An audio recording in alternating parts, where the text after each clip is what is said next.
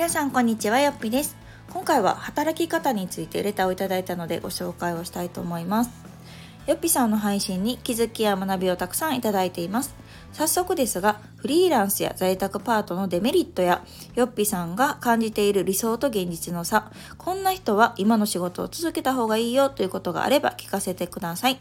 私は会社員を続けていますが働くことが好きではありません。家にいながら収入を得ることに憧れますがルーチンをこなすだけできっちり定時に帰っても毎月決まったお給料をいただけるので今の仕事を続けています。こんな私なので絶対にフリーランスは無理と自覚していますし在宅パートも向いていないだろうなと感じています。長文ですみません。お時間に余裕のある時にアドバイスいただけたら嬉しいです。これからも応援しております。というレターをいただきました。ありがとうございます。そうですね。実はまあこういうお話もよくよく、うん、ご相談でもいただきますが、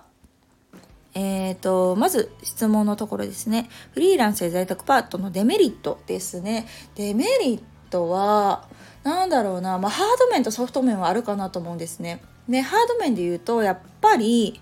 えー、またね、ちょっとフリーランスと在宅パートでまたちょっと違うんですが、フリーランスっていうのはその、うーん、なんだろうな、デメリット、デメリット、デメリット、デメリット、なんだろう。あのデメリット、私正直ね、そう、よく聞かれるんですけど、一般論を全然逆に言うとね私が本当に感じてることで言うと私フリーランスと在宅パートの働き方がめちゃめちゃ合う人間なのであんまりデメリットって自分自身は全く感じてないんですがその一般的に言われるので言うと多分そのフリーランスって不安定とかっていうところかな、うん、あとまあ自分で仕事を探さないといけないとか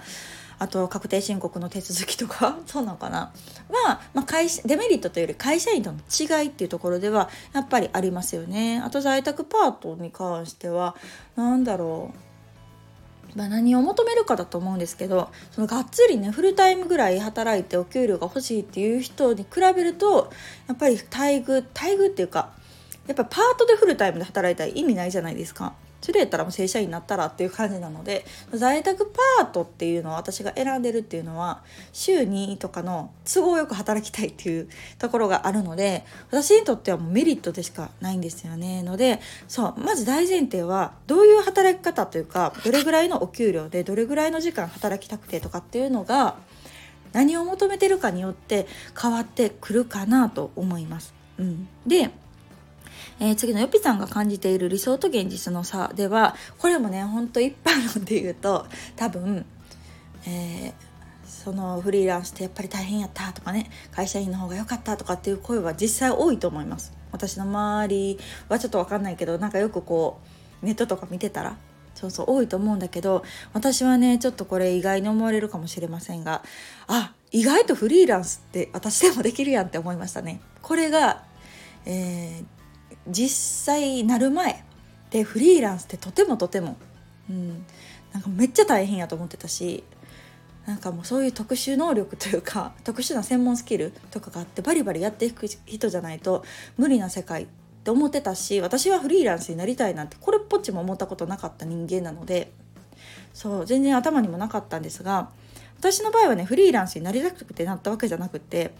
私の理想の働き方を考えた時に会社員じゃ無理やからフリーランスになるしかなかったみたいな考えなんですね。そういうのでたどり着いた道だから。そう意外とあ私でもできるやんっていうのが実際の感覚です。そうなのでさって言ったら逆の差かも。うん。すっごい遠くにあると思ってたものが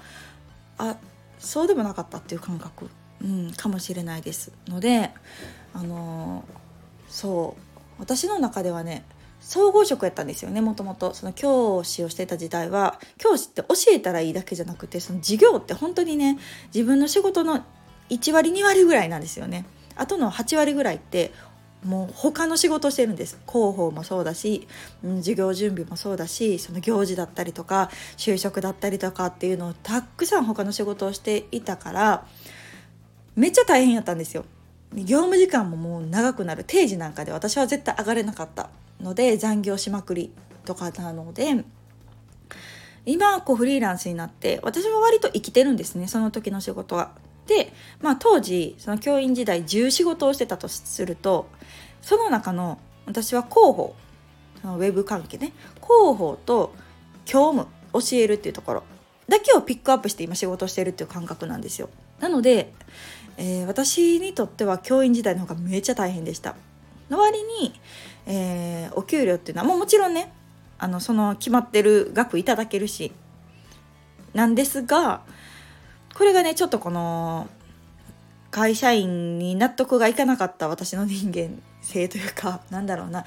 どんだけ頑張ってもやっぱりなかなか給料っていうのが上がらなかったんですよね。でもともとのお給料が私の場合良かったんですよ。その教員っていうのもあってか良かったんだけどでもすごい仕事を任されて頑張ってる人ももう仕事あかんなって言ってその人の分の仕事で例えば他の人に振るそしたらできる人はすごい大変な思いをしてこの金額でもできひん人もそこそここう、うん、仕事を省かれてるのにそこそこもらってるわけですよね。これが私は納得がいかなかったんです。なんでなんと思ってできる人にあのお給料をたくさん渡してできひん人が下がるんやったら分かるけどなんでそのお給料っていうのはやっぱり簡単には変えれないわけですよね会社員なので。ので、まあ、例えば A さん B さん C さんがいてみんな同じ額もらってるけど実際できるスキルだったりとか仕事量っていうのは全然違ったんですよ。なのにそれってでもおかしくないっていう、うん、負担が全然違うじゃないですか。ので私はそこに納得がいかなかった人間なんですけどやっぱり美味しい思いをしてる人もいるのでそういう人は会社員を続けた方がいいかもしれない変な考え方ですけどねでも、うんまあ、実際やっぱりそれはあると思います。うん、そのできるできないでお給料ってねじゃあプラス10万20万とかなるかって言うと絶対そうじゃないしどれだけ頑張っても昇給って知れてますよ正直。うんその人ができてじゃあ5年10年経ってじゃあお給料が倍なんかにならないでしょ？どんだけ頑張っても。でもフリーランスはなります。私の場合は、えー、時給換算。この間 そうそうそう面白い計算をして会社員時代の時給を出してみたんですよ。そしたら私1,000円ちょっとやったんですよね。っていうのもあのお給料自体はいいんですけどめっちゃ働いてるからあの業務時間がめちゃくちゃあったから実際割ってみたらそうあの1,000円ちょっとやったんですよね。でも今の単価で言うと私100倍以上とかになってるんですよ。っ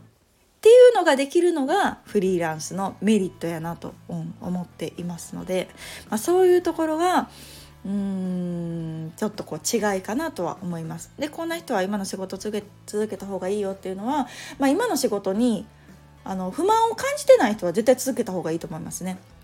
うん、のでそうそうやっぱ私みたいにここが納得いかんどうしても今のままやったらもうモチベーションも上がらんとかであれば変えた方がいいと思いますがそうでもなければいいかなと思いますがただちょっと気になったのが働くことが好きではありませんっていうのがちょっともったいないかなと思いましたっていうのも人生において仕事の時間ってめっちゃ長くないですか？で私まあいろいろ話をしてますけど人生の中でめっちゃ大事なのって時間やと思ってるんですね。でその、えー、1日24時間、まあ、もっと言うと自分がいつ死ぬかわからないけど確実に減っていく時間与えられている時間の中で仕事にかける時間って実際めちゃめちゃ長いので人間ねなのでそこを楽しくないのに費やすっていうのがもったいないなっていう考え方なんですよ。うん、なのでどうせやったら自分がちょっとでもこう楽しめる仕事をしたいなとかって思うタイプなのでうんこの働くことが好きじゃないっていうのももしかしたら仕事が変わったり仕事内容が変わったり仕事を働く環境会社が変わったりとかすると働くことが好きになるかもしれないのでなんかそこがちょっと気になったところかななんて思いました。うんうん、でもまあ今の仕事自体にうーんどうなのかな不満があるのか分かんないですがまあ確かに定時に帰って毎月決まったお給料もらえるでそれが納得今要は自分の中で割り切れててこの時間で私の時間を差し出しますこの給料をもらいますっていうのであのバランスが取れて納得がいくのであればなんか無理に変えなくてもいいかなっていう気はうんうんしましたね。っていうのもえーとまあ、フリーランスにしても在宅パートにしてもそうですけど私は、えー、時間で仕事をするっていう感覚はないんですね。のでいかに価値を差し出すかっていうような考え方なのでそれがないとちょっとしんどいかもしれないです。っていうのも何の自分が何の価値を提供してお金を頂いているのかっていうのが私は会社員時代結構見えなかったんですよね。まあ、これはでもちょっと仕方ない部分もあるんですけど実際ね業務内容によってお客様に触れないあのお仕事をされてる方もいると思うので今自分がこの時間でやってる仕事が誰の何のためになってそのそれに対して払われてるっていう感覚が会社員時代私はあんまりなかったというかそう会社からお給料もらうじゃないですか。でもそれってほんまはお客様まあ私で言うとまあ生徒なんですけどね。学生がお母さんとかお父さんとかがお金払って回ってきてるお給料っていう感覚があんまりなかったんですよ。でもフリーランスとか在宅パートになるとめっちゃそこ考えます。要は経営者目線の思想になる。のでできなかったら切られるっていう世界にいるってすごくこううん厳しいけど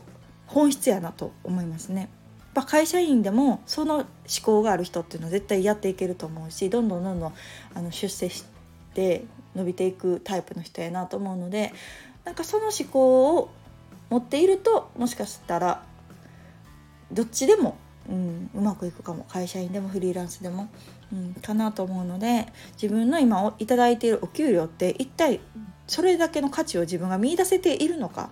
うん、自分の時間を売っているって感覚になりがちなんですよねそこが見出せないと。でそれってね自分の単価ってこんなもんかとかって思っちゃうので。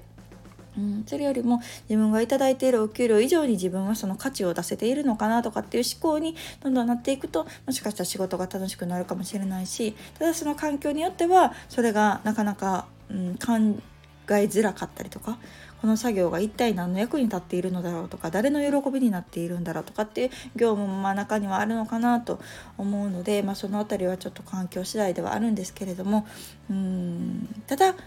働き方でしかないのでねフリーランスも会社員も在宅パートも、うん、それを働き方だけじゃなくって、まあ、自分のその仕事への、うん、向き合い方だったり考え方だったりっていうところが実はすごく大事なんじゃないかなっていうのを考えました。のででもこういうお話私すごく、うんうん、好きです。いろんなお話聞いていく中でああ確かにそういう考え方もあるなとか思うし本当に働き方っていうのは一人一人違っていいと思うし、まあ、あの究極自分があの幸せに働けるような仕事の仕方があればベストだなと思うのでまたあの私はこんな状況だよとかっていうのがあれば教えていただけると嬉しいです。また同じようなレターでも待っておりますので遠慮なく送ってください。ではまた次回の放送をお楽しみに。さよなら。